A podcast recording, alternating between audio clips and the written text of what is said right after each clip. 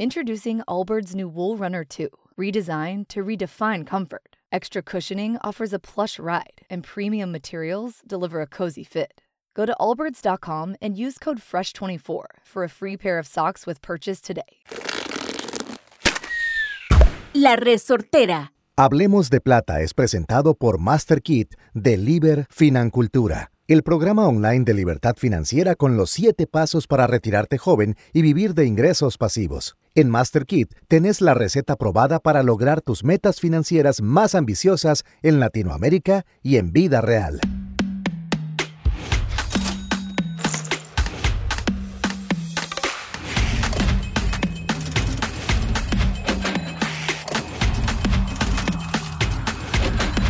Hablemos de plata. Hola, hola, hola familia, ¿cómo están? Buenos días, buenas tardes o buenas noches. Como siempre les decimos, dependiendo del momento en el que estén escuchando este maravilloso podcast. Una vez más, hablemos de plata. Muchísimas gracias a todas las personas que comparten este contenido. Bienvenidos a todos nuestros nuevos compañeros y estudiantes de Liber Financultura. Y estos son de los episodios que nosotros yo creo que más disfrutamos. ¿Por qué? Porque nos nutrimos de otras historias. Siempre estamos con las historias de Gus, con mis historias, con lo que vamos conociendo, lo que vamos creciendo como personas. Pero cuando tenemos un invitado, viene una vida distinta, viene otra programación, otro sazón que se le agrega a esta cocina. Y el día de hoy a mí de verdad que se me llena el corazón porque es una persona que quiero mucho, tengo mucha afinidad con su proyecto, he estado involucrado muchas veces, he compartido escenario con este ser humano maravilloso, hemos estado en momentos duros de nuestra vida, en momentos espectaculares, hemos sonreído, hemos recibido integrantes, hemos despedido integrantes de nuestras familias y de verdad que como les decía, cuando yo le dije a Gus que tenía este invitado, no solo por la amistad que nos une, sino por la admiración que le tengo. Es una persona que yo lo he visto levantar un proyecto. El proyecto fue un restaurante donde hice stand-up comedy en algún momento. El proyecto finalizó. Se levantaba otro proyecto y decía, Choché, estoy con esto ahora. Levantó otro proyecto, voy con una venta de camisetas, voy con esto, Choché. Estoy emprendiendo con mi mamá algo que tiene que ver con plantas. Voy ahora con un mercado que tiene muchísimos este, comercios dentro. Y yo digo, este Mae es un inquebrantable.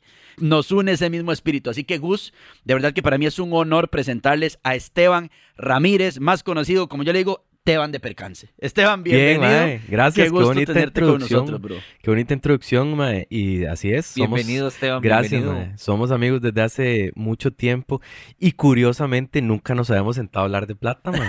Totalmente. Nunca hemos hablado de nuestras varas financieras, mae. Este, y yo creo que justo antes hablábamos un poquito, ¿verdad? Ese es un tema a veces un poquillo tabú, que uno dice, no, como que no, no hablemos mucho de, esa, de esa vara. Eh, sin embargo, creo que esta nueva era permite estos espacios para que los jóvenes, que probablemente mucha gente nos siga de rangos de edad juvenil, eh, puedan decir eso, más. Sí, mae, pero que puedan, puedan eh, abrir, aunque sea esa chispita, ¿verdad? De, cómo tal vez visualizar el, el, dinero, no como satanizarlo, sino como, como es una herramienta para crecimiento. Totalmente. Y antes de comenzar, quiero contarte tres cosas, Choche, en este momento. Y es, para Choche es normal es, para él está normalizado los invitados que trae, porque son las personas que agarra su celular, llama y todo. Pero, mae, yo cuando los voy, cuando yo los veo entrar, yo tengo una sonrisa que no me cabe en la hora porque yo estoy haciendo, o sea, yo digo, mae, la llevo, la tengo, la tengo ya. La, y digo, mae, ¿qué es esto? Porque yo sí, o sea, yo soy un fan, hay que entender, yo soy un fan, ¿verdad? Entonces, yo soy la persona que soy un fan y tengo la oportunidad de tenerlos aquí y muchísimas gracias por decidir venir a hablar de esto. Y como vos dijiste, o sea, la médula que nosotros creamos para Hablemos de Plata es eso. Sabemos que en las familias no se habla de plata como hablamos antes fuera de micrófonos. Se veía de mala educación. Muchas veces dentro de la familia este era temas tabú por y entonces estamos trayendo eso. Ese es el segundo punto que quería traer al aire y el tercero es que todos usamos el dinero hasta aquellas personas de las que somos fans, ¿verdad? Aquellas personas, no, no es que el dinero nada más lo hablan banqueros o lo hablan eh, asesores financieros o no, todos hablamos de dinero y todos necesitamos de dinero, lo utilizamos y también habemos muchas personas que somos empresarios o autoempleados y de eso vamos a hablar también porque típicamente el que es artista, ¿verdad?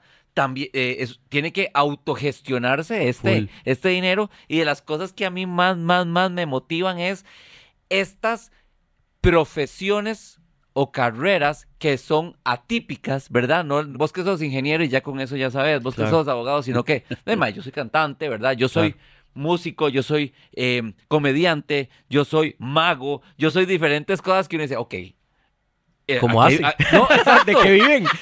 Ma, y lo que más me gusta es que todos cuando termina la conversación dicen, ma, estos más creen que nosotros, ma, nosotros ganamos un plato. O sea, nos va muy bien, nosotros nos va muy bien, realmente nos va muy superior a lo que típicamente la gente gana. Lógicamente, traemos mucho valor porque hacemos cosas que le metemos muchas horas de trabajo, realmente practicamos mucho y de todo, ¿verdad? Y además al final me estoy jugando yo mi pellejo y me estoy apostando el 100% a mí, Claro, Claro, claro ¿verdad? sí. Y eso me encanta. Qué bueno, Teban. Un placer tenerte con nosotros y gracias, Gus, Gracias. por recibir siempre a todos nuestros invitados de una manera tan, tan amable. Vamos a ver, Esteban, antes de arrancar, contanos un poco quién es Esteban, ¿verdad? ¿Cómo crece, cómo llega Esteban a ser lo que hoy en día de ahí vemos, ¿verdad? Ante las redes sociales, una cámara, escuchamos por un micrófono. Mae, yo soy, bueno, soy músico de, de una banda que se llama Percance. Tenemos ya mae, que 16 años, 17, por ahí andamos. O sea que empezamos el último año de colegio. Yo empecé en la música desde los cuatro años, gracias a mi mamá que me llevaba a la sinfónica. Entonces, a partir de ahí que estuve en la sinfónica por nueve años, este, toqué violín, eh, flauta, eh, oboe. Llegó el punto donde la, la música clásica me aburrió, no me gustaba para nada. Siempre escuché bandas, desde chamaquillo me empezó a gustar como el rock, el punk y así. En octavo armé mi primera banda. Y de octavo a quinto año tuve como cinco bandas y en quinto año hice percance y percance se volvió mi, mi plan A. Ahora estudié arquitectura, pero no me gradué de arquitectura, llegué como hasta el bachillerato, est- estudié espacio interno, estudié administración, eh, todo esto mientras vivía el, el torbellino de felicidad y alegría y de sueños que fue como el posicionar percance, que fue muy rápido, la verdad, porque nosotros a los 19 años ya realmente estábamos pegando Gira al Mundo, que es la canción que a hoy yo creo que nos da de comer, ¿verdad? Entonces, em, han sido muchos años acompañado de una canción y creo que la suerte por ahí nos encontró un poco también y, sé que el, el esfuerzo, el trabajo, el talento y un poco de cosas, pero por ahí llegó esta chispita que encendió todo y la supimos aprovechar, que creo que esa es otra parte importantísima. Luego la vida me ha llevado por diferentes caminos. He tenido, tuve un bar en algún momento hace unos años, luego lo cerré, luego en ese mismo lugar, ahora hice un mercadito gastronómico y además tengo dentro de ese mercadito gastronómico un bar. Tengo mi proyecto solista también, que lo fundé el año pasado eh, o el antepasado, ¿verdad? En plena pandemia. Y no, soy un soñador. Yo creo que eso es, eso es como si a mí me dicen que me define como una profesión, yo diría soñador. Inquebrantables, Esteban. Sí, qué, qué sí, bonita sí. historia porque, wow, tenemos un montón de cosas que hemos compartido y esa canción que decía Esteban, casualmente gira el mundo, la compartimos porque nosotros, cuando tra- yo trabajaba en un canal de música, fuimos parte de la producción del video, Wow. somos los actores del video, Sí. ¿verdad? Entonces, Y cuando por yo- eso el rating del video. Total. Claro, claro. No, pero vieras que sí, mae, Y, y yo creo que ahí es donde yo decía, a partir de la suerte, las oportunidades, saberlas aprovechar. Esa canción, Gira el Mundo, nosotros ya hemos terminado de grabar el disco. Y aparece Daniel Bermejo Un de Verme Latino en su momento y nos dice, este, mira, queremos hacer una reestructuración del canal, queremos que hagan una canción y nos dice como de qué quería que se tratara. Y nosotros, bueno, y si ustedes la pagan, y, y, y, así, sí, nosotros hacemos el video, de ahí, todo bien. O sea, nos pagaron la canción, nos hicieron el video, nosotros no movimos un dedo y es la canción. Y nos ha dado 17 años Mientras de que, comer. hemos, mientras que hemos sacado canciones, canciones que hacemos gira, medio inversión en pauta video, que aquí, que allá, que lo otro, y no tiene el resultado. Entonces, de ahí, no sé, a veces aparece magia y yo creo que. eh, ¿Sabes cuál fue la palabra clave? ¿Cuál? Colaboración. Sí. Colaboración. Siempre apalancamiento, Sí, siempre un apalancamiento. siempre. totalmente. Y percance es eso, me debieras que como somos bastantes integrantes, nos hemos aprendido a conocer muy bien eh, con tantos años y ya sabemos de que, no sé, Mau, por ejemplo, que es el que lleva las finanzas, lleva la parte de todo lo técnico, yo me encargo un poco de la parte creativa, Sando, el diseño gráfico, ahora volvió Denis, que, ¿En ¿verdad? Denis en algún momento estuvo y ahora volvió, entonces con él me apalanco en la parte creativa de contenido digital, entonces esa colaboración y trabajo en equipo creo que es lo que nos ha hecho llegar hasta, hasta donde hemos llegado. Y yo ese modelo lo he replicado en mi vida personal, digamos, porque curiosamente yo siempre le, le doy el mérito a Percance, que, que más que una banda ha sido mi, mi- escuela. Entonces, por ejemplo, yo tengo un bar en La Fortuna con un amigo y, y estoy seguro que no podría tener una sociedad con un amigo si no hubiera tenido todo el expertise que tengo con Percance. Claro. O por ejemplo, tengo otro negocio con mi familia que es un hospedaje y trabajamos en conjunto, en familia. O por ejemplo, las plantas de mi mamá, todos en equipo. Entonces siempre como que me ha gustado mucho trabajar en equipo. Eso, eso sí es algo que he aprendido en los años. Qué bueno. Esteban, me, me surge una curiosidad muy grande y es, o sea, creas Percance en quinto año. Sí. O sea, saliste del colegio con brete. Sí, o sea, no, te creaste el brete en quinto año Vieras y saliste y entonces de- definitivamente, como vos decís, fue tan rápido, pero y hubo un pegue y por lo tanto ya cobraban de eso y empezaron a comer de eso sin haber entrado a la U. Sí te voy a decir que tal O vez... sea, y de- que por cierto, no había que entrar a la U. O sea, eso que dije no tenía por qué aplicarse. Ajá. Claro. Sino, o sea, salieron de una vez Pero en ese al momento sí. Lo que quiero decir es, salieron de una vez al mercado a monetizar. Sí, no, porque nosotros realmente empezamos la banda en quinto y te puedo decir que tal vez unos tres años después fue que pegó eh, Gira al Mundo. Entonces, en ese lapso de tres años, tal vez, eh, cero colones. O Ah, sea, eh, fue inversión absoluta. Es más, te voy a contar que eso de hecho es una historia... Perdón, con- cero colones creados, o sea, cero No, no, o sea- recibidos o cero colones Recibido tal- repartidos. recibidos tal vez muy poco ok, y de ganancia cero. perfecto. ¿Ok? Genial. ¿Por qué? Y lo que era- se recibió se invierte, más Porque plata de sí, nosotros. claro. Todo era inversión. Ahora, te voy a contar, que- bueno, hay obviamente un trasfondo de, de historia mía, ¿verdad? Yo de chamaquito era salonero en el emprendimiento de mis papás. Esa historia, esta historia creo que puede estar buena. Ah, Sí. Yo era salonero en el emprendimiento de mis papás, que era un restaurante. A los, te puedo decir que tal vez 10 años empecé. Desde chiquito, el típico chanchito, ¿verdad? Entonces yo ahorraba al chanchito y, y siempre me gustó echarle platilla al chanchito. Luego, entonces como que ese hábito desde chamaquito, el ahorro para mí ha sido mae, una pieza clave porque me Perfecto. encanta, lo disfruto. Sí. Em, Hay placer. hay placer, mae. Sí. Entonces, yo empiezo de, sa- de salonero con un objetivo. Yo quería un cuadraciclo y mis papás no me pueden regalar un cuadraciclo. Entonces mis papás me dicen, ¿por qué no trabajas de salonero aquí? Yo sabía hablar inglés porque venía a un colegio privado. Entonces yo de chamaquito hablaba con los gringos en La Fortuna, que es en una zona turística. Y los gringos me decían, ¿y usted por qué trabaja tan chiquito? Entonces yo les decía, porque me quiero comprar un cuadraciclo. Excelente. O sea, storytelling. O sea, mercadólogo, vendedor y storytelling. Y era la verdad, misma. sí, sí. Y era la verdad. Entonces me sí. dejaban 100 dólares de propina. Ish. Y- Mae, eh, entonces, obviamente me costó tiempo. O sea, te digo que ahorré. Mi abuelo tenía eh, ganado en su momento, una tía también. Entonces compré un, un, un ternerito. Ujú. Ese ternerito creció, lo vendí, compré dos terneritos. Esos terneritos crecieron, los vendí, más el trabajo de años, y a los 16 años me compré mi cuadraciclo. Entonces, ya una vez que yo tenía mi cuadraciclo y lo disfruté, mae, yo como loco disfrutando el cuadraciclo que tanto me ha costado tener. Luego, cuando entré. Pero, ahí identificaste el proceso.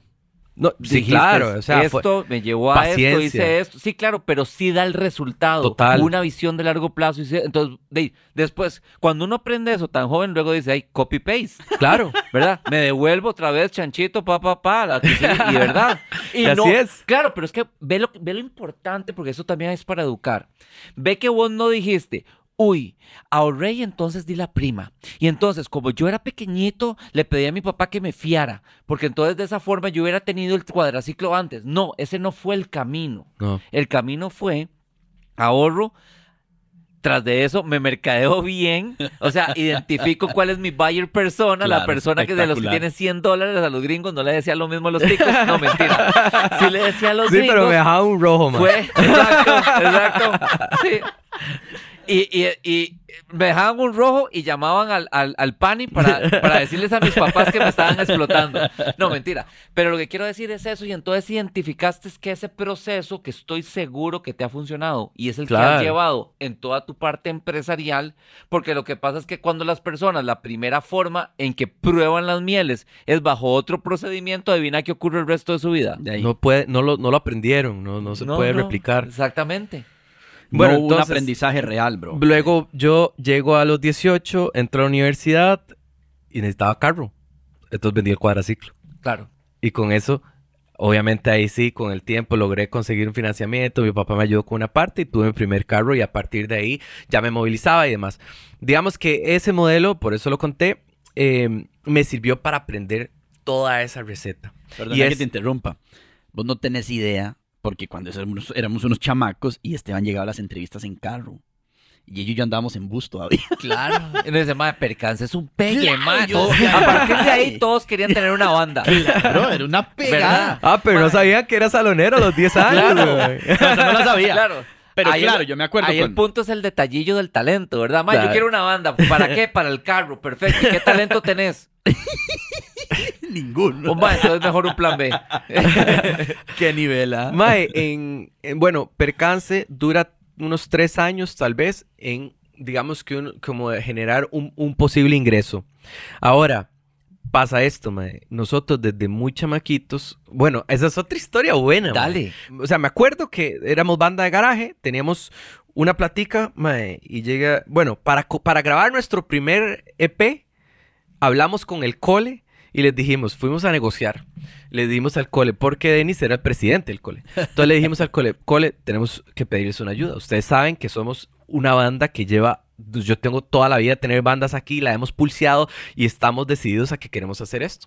Ahora, lo único que les pedimos es que nos presten el nombre. Queremos hacer un talent show. Nosotros vamos a hacer toda la producción, llamamos a las coreografías, a los otros colegios, damos los premios, el jurado, todo, todo, todo. Pero necesitamos que sea el talent show del San Judas Tadeo para que otros colegios quieran participar, porque un talent show X no tenemos una marca, no tenemos... Y el que dice, hágale. Entonces hicimos un talent show, nos ganamos, o sea, todo cobramos, inscripción, la entrada y vendíamos que el premio, que, que la comida, que toda la, no, la vara hicimos nosotros, mae. La Y logística. Todo. Y nos ganamos 300 y pico mil, como 60 mil pesos, 365 mil pesos, si no me equivoco.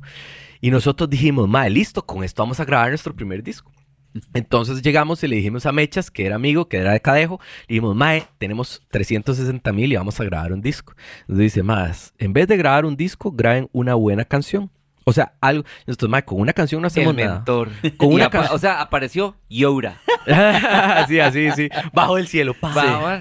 El "Mae, caballero pero es de que Libra". ¿Cuánto vale un buen consejo? O sea, mae, no tiene cuando- precio. Ese consejo sea, marcó, marcó es mi que carrera. es eso, o sea, es la importancia del mentor, de alguien que ya... cam- ¿Por qué Mechas dijo eso? Porque ya había caminado el camino. Exacto. Y cuando vio a estas personas a las cuales le tiene aprecio, les dijo, muchachos, no cometan el error que yo cometí. Eh, No les dijo eso, él se dejó la cicatriz y les dijo, o sea, les abrió el cielo y les dijo lo que tenían que saber, que era lo más valioso y es graben una buena canción. Ahora, escuchar eso es difícil, porque teníamos la tentación Claro. de ver a bandas amigas que tenían discos y discos y 10 canciones, pero todo era medio, medio, medio, Sí, no, sonaba más o menos. medio más o menos. Sí, sí, sí, yo me acuerdo. Pero nosotros decimos, Mae, ¿qué hacemos? ¿Qué hacemos? ¿Grabamos una canción bien grabada o grabamos 10?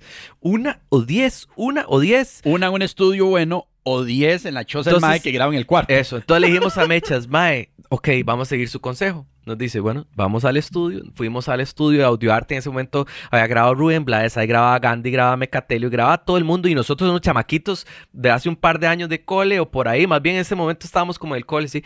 Entonces llegamos y nos dicen, Mae, no, no les alcanza.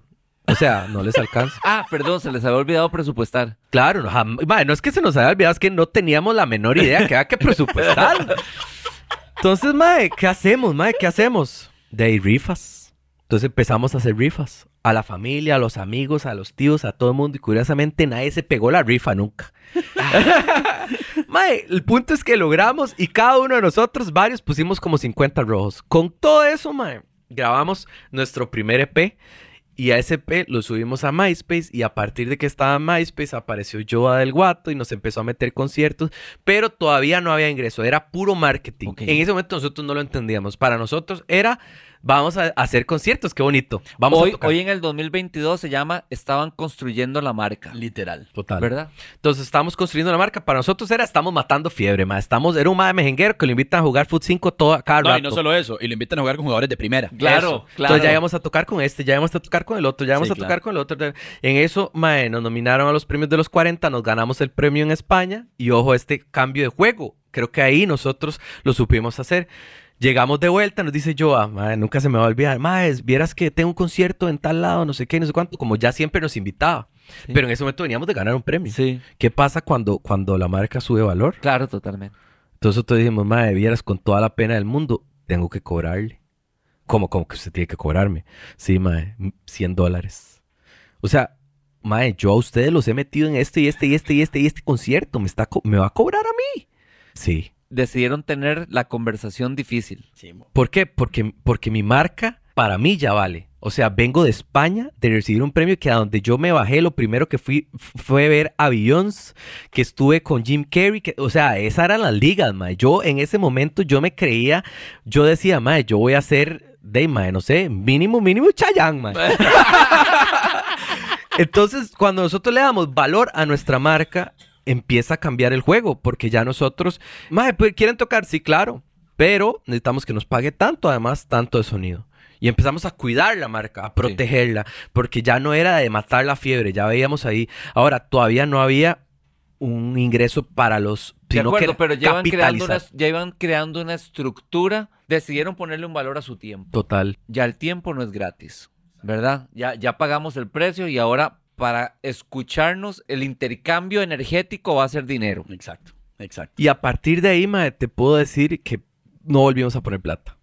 Nosotros. O sea, a partir de ahí empezábamos a ganar plata y, mae, y, y el sistema del chanchito, del ahorro, de todo eso, a hoy existe. O sea, Claro, por a- supuesto. A hoy, mae, te digo que nosotros, gracias a eso, o sea, aprender eso, grabamos nuestro primer disco con, bueno, el segundo que lo grabamos con Alberto Ortiz, que en ese momento solo artistas grandes grababan. acuerdo, claro. Hicimos videos, mae, que costaban carísimos, que en ese momento, o sea, cuando nosotros empezamos jamás de nos dónde ir a parar, weón. Llegamos al número uno de MTV, que en su momento MTV era gigante. Sí, Luego nos fuimos a Los. Ángeles a grabar un disco en Estados Unidos, grabamos otro en Argentina. Imagínense lo que es mover 12 maes a Argentina por un mes a grabar un disco. Ahora imagínense que es mover a, a Los Ángeles por 15 días a 10 maes.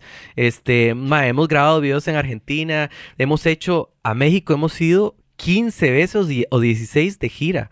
O sea que hemos ido con 10, 12 personas todas esas veces y la primera vez fue 100% de nosotros, la segunda, la tercera, la cuarta, la quinta, tal vez la sexta, ya en vez de gastar el 100% gastamos el 80%. Yo a hoy les digo que todavía estamos invirtiendo.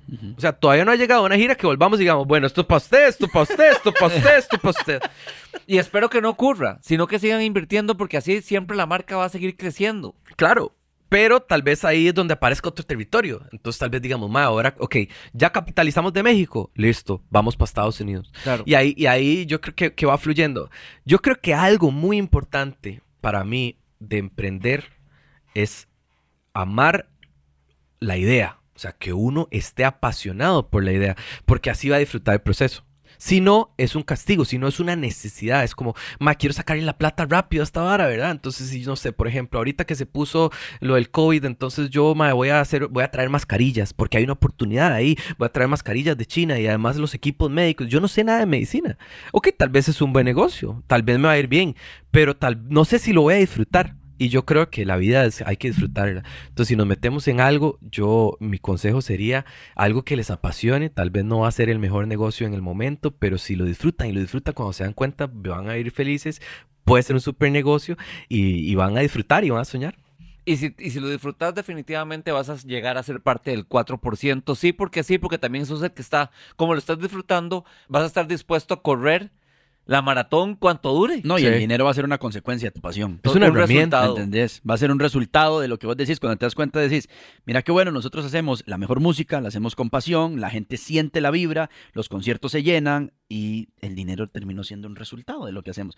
Pero te acuerdas que hemos hablado en, en- en la mayoría de nuestros ¿No se merece tu familia lo mejor? Entonces, ¿por qué no los mejores huevos? Ahora, Egglands Best están disponibles en deliciosas opciones. Huevos clásicos, de gallina libre de jaula y orgánicos de Egglands, que ofrecen un sabor más delicioso y fresco de granja que le encantará a tu familia. En comparación con los huevos ordinarios, Egglands Best contiene la mejor nutrición como 6 veces más vitamina D, 10 veces más vitamina E y el doble de omega 3 y B12. Solo Egglands Best. Mejor sabor, mejor nutrición, mejores huevos. Visita egglandsbest.com para más información. Bárbara se cambió a TurboTax después de renunciar a la panadería de su familia para hacer perfumes. Arrancar mi negocio es un trabajo de tiempo completo. Como experto de TurboTax con experiencia en pequeños negocios, hice que su logro contara, consiguiéndole toda deducción y el máximo reembolso garantizado. Huele a éxito.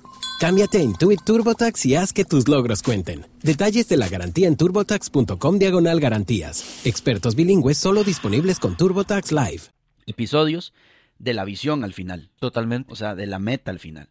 De independientemente, porque yo que he visto el- el- todo el proceso, o la mayoría del proceso de percance, vamos a ver, eh, Gus, han tenido, se han ido integrantes. Integrantes Claro. valiosos. Claro, y hay, una- Personas- y- y hay un factor emocional muy grande, me Claro. imagino, porque es de eso. O sea, te has vivido con ellos, o sea, son familias, son, Claro. son hermanos, y, y- y no quiere decir que toda relación termine de buena forma, ¿verdad? También eso estoy seguro que... No, no, es... es- Entonces, vos has visto, y es donde decís, como decía Esteban, eh, allá es la meta, Mo. sí. Se fue este, pero allá es la meta. Eso, es, eso, ha sido, eso ha sido algo difícil del camino, tal vez, como que creo que al tener uno metas grandes, también a veces, de ahí, es frustrante el camino, ¿verdad? Y no O sea, quiere decir que a todos los integrantes le quepan esas... me- o sea, no quiere es. decir que la vasija esté del tamaño necesario para que esa meta grande le quepa a ese integrante específicamente. ¿Verdad? Puede traerle miedo o simple y sencillamente no creer que sea viable. O hay algo importantísimo que, que lo he aprendido en estos dos años, y es que a veces cambiar de meta también está bien. Claro, por supuesto. cambiar de proceso. Sí. O sea, tal vez, mae, no sé, ojalá que no pase, pero tal vez llegamos y decimos, mae, la verdad es que ya la banda de ahí no camina. ¿Pero por qué? De, porque tal vez yo dije, mae, vieras que a- a- además de un mercadito y un bar, ahora tengo un restaurante, tengo un hotel, tengo esto, y esta vara me emociona más. Y está bien, yo creo. O sea, yo creo que yo siempre he pensado que cuando uno deja un proyecto, ojalá que sea porque o sea, que sea porque quiso y no porque la vida lo obligó, que sea como, ay, qué madre, y no pude, no pude vivir de la música, no pude triunfar en México, no pude, ¿verdad? Sino que sea como, no, o sea, tal vez hubiera podido, pero ya no quiero pagar ese precio, ya quiero seguir este camino porque esto, porque lo otro, porque me ilusiona más esto, porque me ilusiona más lo otro. Entonces yo creo que es válido cambiar de, de visiones, de objetivos, eh, pero ser como muy sincero con, con uno y que no sea porque no se pudo, porque yo creo que sí se puede, ma, hay que dar todo para que se Totalmente. Y pueda. además, en esa palabra, cuando uno utiliza el no pude, le estás poniendo la responsabilidad a algo externo. ¿verdad? Pero es de- mi decisión es que, no, como vos acabas de decir, ya a partir de acá no estoy dispuesto a pagar este precio. Ajá. Y todo es perfecto. O sea, te Eso. paraste responsablemente y tomas otro camino. Y también que tiene que ser muy válido que usted diga, vamos a ver, voy a validar mis decisiones, pero voy a validar mis renuncias.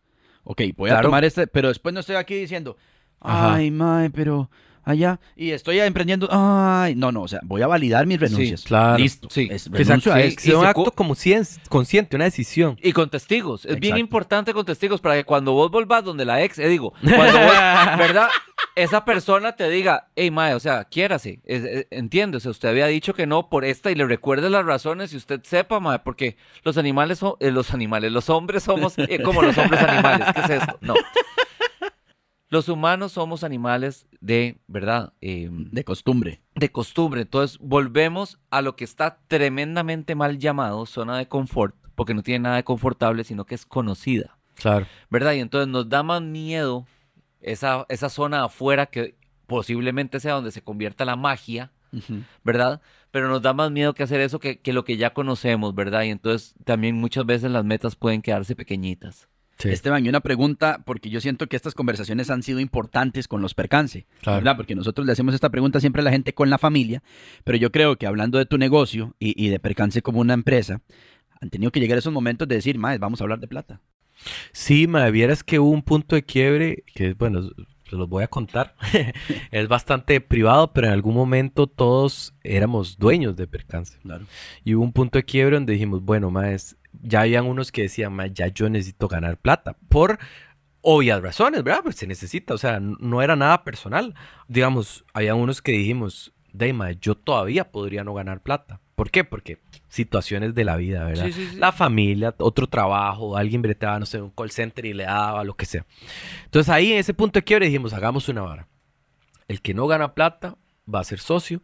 El que gana plata Es empleado. es un músico. Sí, perfecto. Pagado. De acuerdo, músico. músico pagado. Entonces, a partir de ahí, una división. Entonces, unos quedamos como dueños, por así decirlo, otros quedaron como músicos Claro. este, que nos seguimos viendo como un grupo. Claro. Lo único que tal vez las tareas se diluyeron. O sea, el que es músico tal vez se concentra más en voy al chivo, voy al ensayo, listo. Y el riesgo. se Mientras que, diluyó. exacto, mientras que el otro le toca este, reunirse para planear varas, el otro le gusta, le toca hacer trabajos extra, le toca ir a las entrevistas, le toca siempre estar como en esa parte el día a día a día, mientras que el otro tal vez nada más se acerca y además que tiene por ahí un fee asegurado en los conciertos, mientras que puede que yo no gane en conciertos, me explico. De acuerdo. Entonces como que eso sí ha sido algo que en algún momento se dividió, se ordenó y creo que de, fue una decisión muy, muy consciente de todos y fue basado en cada uno de sus realidades, digamos. Pero qué importante, ¿verdad? Porque Súper. al verlo como una empresa y decir, bueno, como decías antes,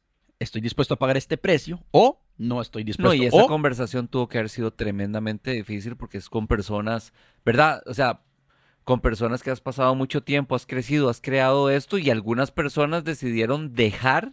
Imaginémonos el que tomó el, el músico pagado, que está todo bien, pero el dejar de ser parte de. O sea, Claro. claro, ¿verdad? O sea, sí sos Sí, sí. parte, pero no sos dueño de esta parte. Una pregunta, Esteban. En tu experiencia, conforme fueron aumentando los ingresos, ¿esto ha traído más tranquilidad o más bien ha traído nuevos retos? Retos. Nosotros nunca, mae, no, o sea, nunca hemos estado tranquilos. Realmente siempre que cumplimos una meta es, es loco porque, digamos, tal vez cuando empezamos, ¿verdad? Yo, mm, obviamente me cuesta regresar a ese momento y pensar qué pensaba yo. Pero, digamos, yo no me acuerdo haber un momento haber estado en paz. De haber dicho, ay, ya llegamos, papá. No me acuerdo, man. Y tenemos 15 años, 16, bueno, no sé ni cuántos, ya 17 creo, de siempre estar en, llegamos a la cima y decimos, uy, mae, es que vea la montañota que sigue, mae. Y entonces es baja esa cima y empieza a subir otra vez. Y llegamos a ese y decimos, no, mae, ¿cómo es que sigue esa otra, mae? Es como no hemos tenido paz, mae. Esteban, ya para ir, para ir este, aterrizando. No hemos hablado del mercadito, de esas varas, ¿verdad? Sí, Se fue por la música, la todo No, no, no. es- esa era la, la- De hecho, ese era el switch en este momento. Iba a ser aquí también una pregunta en eso. ¿Cuándo viene la idea? Yo sé que vos siempre has sido una persona muy inquieta creativamente. O sea, sos un, somos creadores natos. Como usted, ma, Me- como Es usted, una ma. vara que usted dice, bro, me pica. Y ahora Gus me decía fuera de micrófonos, papi, usted tiene muchas bolas en el aire. O sea, necesitamos centrar esta, esta y esta. Gus, que ha sido mi mentor en, en- en este aspecto de mi vida. ¿Dónde llega el momento de decir, ok, voy a diversificar? Porque yo me acuerdo que cuando tenías el bar en San Carlos, que nosotros fuimos a hacer stand-up hace mucho tiempo, siempre eras un madre que tenía percance tu médula espinal y ibas trabajando proyectos simultáneos. Y al mercadito, bro, yo te, yo te he visto que le has dado alma, vida, corazón. O sea, madre, de mon- billetera. De, mon- billetera. de montar muebles al pick-up de Esteban, y ir allá y devolverse, porque y va y viene San Carlos, Chepe, San Carlos, Chepe, y vas y venís, bro. O sea, ¿dónde viene esta idea y la pasión que le metes a cada uno de tus proyectos? Yo creo que mis papás me lo enseñaron. O sea, yo recuerdo era mi papá siempre súper temprano trabajando en el negocio. Era un restaurante, me acuerdo verlo desde la cocina hasta el salón, recibiendo gente, caja, o sea, todo. Eh, igual mi mamá. Entonces crecí, tuvieron en algún momento un hotel acá. Entonces yo desde chiquitito a mí el, bus de la escuela, el kinder, no sé, me dejaba en el hotel. Entonces mis tardes eran jugando en los pasillos del hotel que tenía mis papás y con muñequitos, ¿verdad? Eh, entonces me cre- crecí en el, en el área de trabajo de mis papás, que creo que eso es una oportunidad que no todo el mundo tiene, porque cuando los papás trabajan, no sé, en el ambiente público, en un hospital o en un abogado, no va a tener el chiquito en la oficina, ¿eh? Mientras que yo de alguna forma ahí estaba, obviamente siempre comportándome, porque eso es algo que me enseñaron también, que no yo podía estar haciendo un desmadre con mis papás, con clientes. Entonces crecí viendo eso. Además que la música creo que siempre fue, o hasta hoy creo, es un poco como vista como, como una profesión de alto riesgo, ¿verdad? Igual que el stand-up, igual que la actuación, igual que cualquier otra de esas ramas de entretenimiento de un país como Costa Rica. Entonces me acuerdo que el requisito de nuestros papás cuando empezamos en la música era estudie. Entonces, todos, cuando estábamos reventando en percance, todos estábamos estudiando.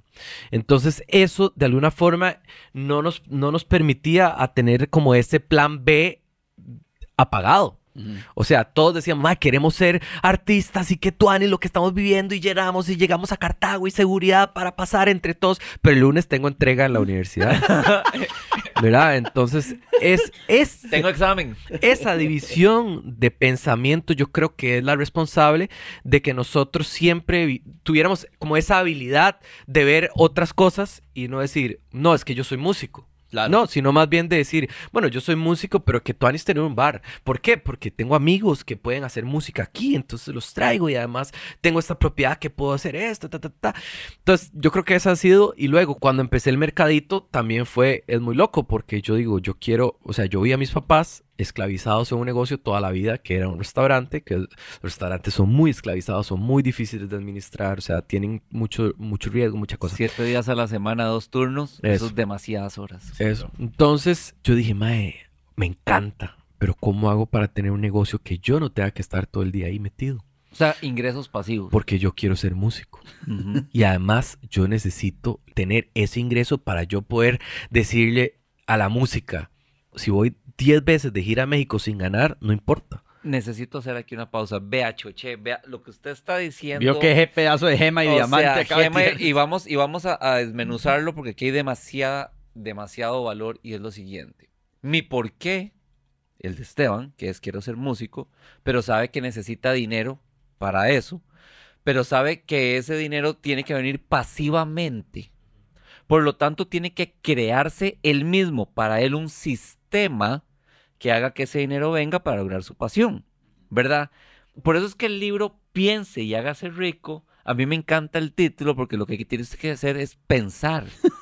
O sea, es que esa parte usted no la puede delegar. Nadie, o sea, no dice, vea, usted va a delegar la parte de pensar y se va a volver rico. O sea, esa parte simple y sencillamente no se puede delegar Sí. porque es, es el, es el precio que uno paga en el proceso para crear ese sistema, el cual te trae el dinero definitivamente de una forma pasiva porque vos acabas de decir, esto solo lo hago, sí, solo sí, si no requiere de mi tiempo. Eso. Y lo otro, yo estoy dispuesto a hacerlo las 24 horas del día, aunque no me pague. Eso. ¿Por qué? Porque, porque al el final... micrófono. porque ese que no me pague, primero me da mucha felicidad. Yo no soy artista, pero tengo mis ademanes. Gracias, gracias. O sea, ahí voy aprendiendo. ¿viste? Exacto, ma.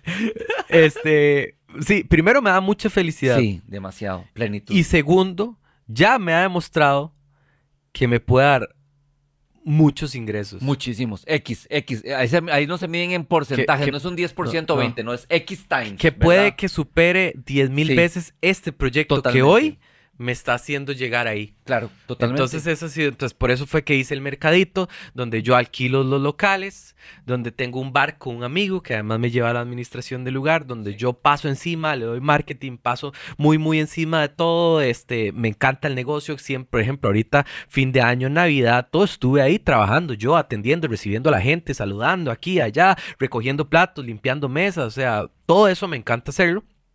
Y el objetivo es poder tener un ingreso pasivo. Igual tengo un hospedaje también, que son ingresos pasivos, que eso me, me da a mí la posibilidad de estar aquí en San José, viniendo aquí hoy, mañana grabando unos TikToks, paso mañana en un ensayo, sabiendo de que todas estas cosas, tal vez el ingreso a corto plazo es poco o cero. ¿Por qué? Porque lo veo en un proceso Pero hoy por hoy sos dueño de lo más importante. del tiempo Exacto. Total. Chin, chin, chin. Bienvenido, Si Financultor. fuera, bienvenido. si fuera un concierto sería como tucatun, ta, tucatun, ta, tun, tan, tan, tan, tan, tan. Me encanta, o sea, me encanta cómo disfruto esto porque realmente es, o sea, esto es un ejemplo completo de lo que se anda buscando en la vida. Exacto. Y para finalizar, Teban, ¿qué tan importante es la educación financiera en tu vida? Y si te ves con una familia a futuro, hijos, sobrinos, transmitir esa educación financiera. Decirles, ok, de la misma manera en que van a aprender que es una aguda, una grave, una esdrújula, Ujú. una fórmula notable para pasar el examen de la escuela. Aquí hay un chanchito Ah, y quiero explicarles para Exacto. qué sirve la rajita de arriba. Total. ¿Ok? Exacto. Y una es fundamental. Es yo, yo fundamental. les voy a decir que tal vez toda mi educación financiera ha sido muy empírica, igual que la música. Porque la música, yo aprendí lo clásico, pero a mí nadie me enseñó eh, que era tocar guitarra, nadie me enseñó que era subirme al escenario, hacer loco, nada. Entonces yo lo aprendí empírico, viendo a mis papás, que tal vez mi papá nunca fue muy de enseñarme la parte contable, aparte, pero era muy de enseñarme a trabajar, la disciplina del trabajo. Predicó con el ejemplo. Exacto. Entonces, pero sí, digamos, ya eh, hoy en día yo pensaría que eso es fundamental desde la parte tributaria, ¿verdad? Sí. Que eso ha sido uno de los mayores retos, ¿verdad? ¿Cómo hago para tributar? Entonces yo lo que tengo es un eh, sistema simplificado, en- tengo un préstamo en banca de desarrollo, entonces todo ese montón de... ¿Y por qué banca de desarrollo y no el préstamo del otro? Ah, bueno, es que este tiene un porcentaje Claro, mucho menos de interés. ¿Y cómo hago para hacer 15 banca de desarrollo? Bueno, tengo que ser pymes y tal. Entonces empieza todo un montón de cosas que uno dice, mae, esto nadie me lo enseñó. Lo fui descubriendo a punta de manazos. Sería más tuanis que se lo enseñen a uno. Y respecto a la parte de familia, sí, mae, si, si algún momento llego a tener familia, que realmente es algo que me cuadraría, sin embargo, no lo, no me obligo No a tener, presionás. no me obligo a eso. Sin duda alguna es un tema que me gustaría traer a la mesa y además que, que me gustaría abordarlo lo más responsablemente posible el construir la familia, porque, porque parte también de todos estos posibles negocios y oportunidades de ingresos pasivos, ¿verdad? De- Son metas que yo me he puesto, o sea, yo cuando tenía, yo me acuerdo cuando cumplí 29 años, yo dije, Mae, estoy a nada a los 30, me estoy haciendo roco y yo todavía dependo 100% de la música, o sea, mi idea es la música, ¿qué hago? Entonces a- agarré unos ahorros que tenía y los invertí en un hospedaje que teníamos. Y me fue tuanis y dije, uy, madre. Entonces, cuando yo cumplí los 30 fue donde empecé a ir a dar el mercadito porque yo dije, a los 35 años quiero llegar teniendo tanta plata al mes sin trabajar.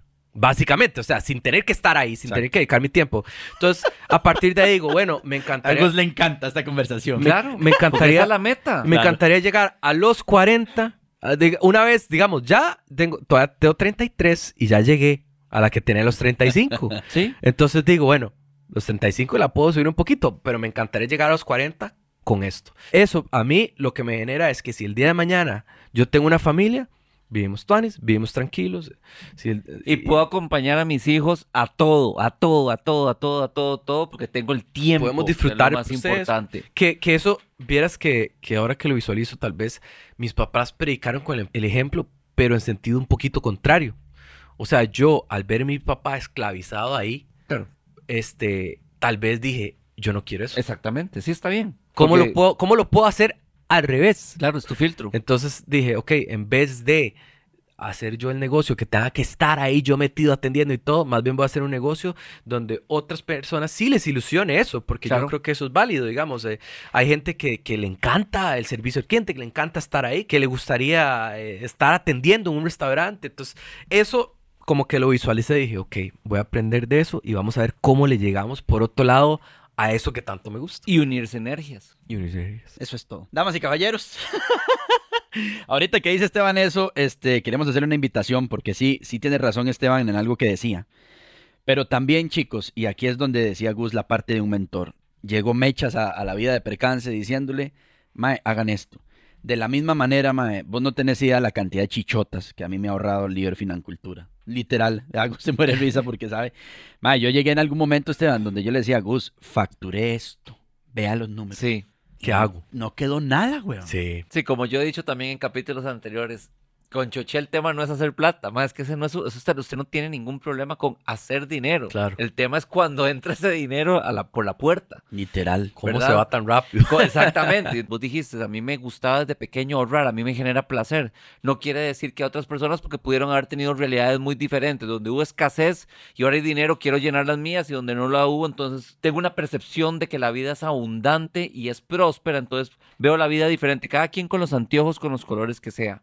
Pero ahí es donde entra un sistema y el sistema es implacable para ayudarte a lograr tus metas, tus objetivos y tus sueños y también a cuidar aquellas partes donde vos puedes deslizarte. Exacto. Ahora vos decías algo muy cierto que Gus siempre lo dice, y es que la libertad financiera no es que usted diga quiero esto, quiero esto, es una cifra. Entonces, es una cifra donde usted dice, con esta cantidad al mes, yo puedo hacer estas cosas. ¿Verdad? Porque Así mucha es. gente te vende que esto, que el otro. No, es esta cifra a la que yo quiero llegar para poder lograr estas cosas. Y Qué que por cierto, Y- esa y- cifra no tiene que venir de un capital. No, no. Esa cifra viene de diferentes emprendimientos que son realmente sistemas, los cuales tiran todos los meses una cantidad de dinero, los cuales yo sumo y pagan mi estilo de vida. Literalmente. Eso yo es. diría que, que la libertad financiera no es libertad financiera, sino es más bien felicidad y tiempo. Sí. Me parece, o sea, realmente esas dos, libertad financiera se lleva la plata, pero al fin y al cabo es poder tener el tiempo para ser feliz. Sí, así es. ¿Y, y cómo soy feliz? Ya cada uno tendrá que lo que, lo, ¿Qué que lo hace qué feliz. cosas son las que Pero si llenan? usted lo que lo hace feliz no tiene el tiempo para hacerlo, no tiene libertad financiera. Literalmente. Entonces, ma, Esteban, usted sería un compañero Claro, bravo, top bravísimo, mío, top, literalmente. Muchísimas gracias, Esteban, de gracias, gracias. Mae, este, ¿dónde está el mercadito ubicado para la gente que nos escucha? el mercadito queda en la Fortuna de San Carlos, de la iglesia, 500 metros, sobre la carretera principal yendo al volcán, que hay a mano izquierda. Eh, son cinco negocios de comida por ahorita. Tenemos otro ahí que va en proceso. Este, también tengo ganas de hacer un, un bar en la parte de atrás. O sea, tengo varios proyectillos ahí como etapas a crecer. Eh, yo diseñé todo el lugar, yo hice todo. Entonces vayan, disfrútenlo. es- tiene, tiene mi, mi, sello. mi sello, mi personalidad. Y dentro del mercadito tengo el bar que se llama Voodoo. Entonces, para que se tome unos coctelitos bien tuanis que preparamos allá con mucho cariño. Vamos a Y ir. bueno, te lo prometo. los esperamos. Yo Genial. apenas el día me deje el, el- el pediatra lleva- llevarla más, más larguito, Sí. ya me voy para, para el Una de esas entregas, ma, de Sí. galletas, tiene que ir por allá, ma. Esa es buena, ¿no? pasar, Sí. a, pasar a refiliar. Esa es buena. Y eh, como la, como la excusa es buenísima, anda- ando, ando abriéndole mercado al cuñado. Claro, Sí, sí, ando claro. abriendo ruta para Trébol. Claro. Gus, ¿cómo la pasaste? Espectacular, o sea, Choche, como, como te he dicho, para mí es un placer, es un privilegio, es un honor, pero también yo soy fan, ¿verdad? Yo soy fan de todas las personas que vienen acá. Me encanta eh, este espacio porque también estamos hablando siempre con personas que lo que decidieron fue seguir su pasión. Pagar el precio que fuera, porque todo el mundo estuvo dispuesto a pagarlo. Esa es la gran ventaja de hacer algo que lo haga feliz, como vos has dicho. Y el resultado inherente, o sea, el resultado que tiene que darse es poder vivir el estilo de vida que vos querés, unido a todas las cosas que hemos hablado anteriormente. Así mismo. Muchísimas gracias, Esteban. Gracias, Maes, por la invitación. Gracias a todos ustedes que nos escuchan. Espero que lo hayan disfrutado. Yo disfruté muchísimo hablando de una perspectiva diferente. Mae, y créeme que Tenía, escuchando... teni- perdón, ma, tenía que venir un ma de serio para que nosotros habláramos temas formales. ma. Ese ma no hubiera estado, estaríamos hablando de chivos y De otra vara, mae. Escucha este disco, páseme este que está Sí, escuchando sí, sí. ahora. Pero, mae, déjame decirte, Esteban, que escuchándote hoy te admiro más de lo que ya te admiraba, hermano. De verdad que sí. Qué impresionante ver todo lo que, todo lo que la vida literalmente nos ha llevado por caminos distintos, pero al final de cuentas decir, mae, hemos vivido una buena vida y hemos sonreído. Somos privilegiados. Somos privilegiados y la hemos gozado. De verdad que sí. Muchísimas gracias. Gracias a Mau. Recuerden que este es un podcast de Emotion Podcast. Lo más importante, y si usted, si usted, por favor, se lo digo, usted nunca es tarde. Gus contó su historia. Yo he contado la mía a muchas personas. Si usted está en este momento diciendo, Mae, ¿qué hago con la plata? No sé, no sé. Saque una llamada, un plan de acción. Siempre hay un mentor, una persona deseosa de ayudarlos. Y si usted, si usted está escuchándonos ahorita, quiere comprar lo que sea, desde una casa hasta la gata, está en el lugar correcto y hablemos de plata. Nos escuchamos el próximo lunes. Hasta el próximo lunes. Pura vida, chiquillos. Un abrazo. Hablemos de Plata llegó a vos gracias al programa Master Kit de Financultura, donde aprenderás cómo hacer que el dinero trabaje para vos. En Master Kit adquirís la mentalidad y herramientas necesarias para lograr la libertad financiera y reprogramar tu termostato financiero. Conoce más de Master Kit en liberfinancultura.com.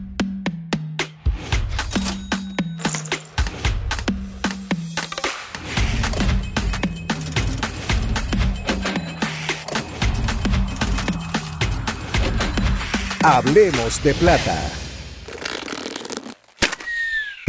Esto fue una producción de La Resortera. Bárbara se cambió a TurboTax después de renunciar a la panadería de su familia para hacer perfumes. Arrancar mi negocio es un trabajo de tiempo completo. Como experto de TurboTax con experiencia en pequeños negocios, hice que su logro contara, consiguiéndole toda deducción y el máximo reembolso garantizado. Huele a éxito. Cámbiate a Intuit TurboTax y haz que tus logros cuenten. Detalles de la garantía en turbotax.com diagonal garantías. Expertos bilingües solo disponibles con TurboTax Live. Javier se cambió a TurboTax mientras trabajaba en la barbería de su familia para pagar su escuela veterinaria. Lo mío son los animales.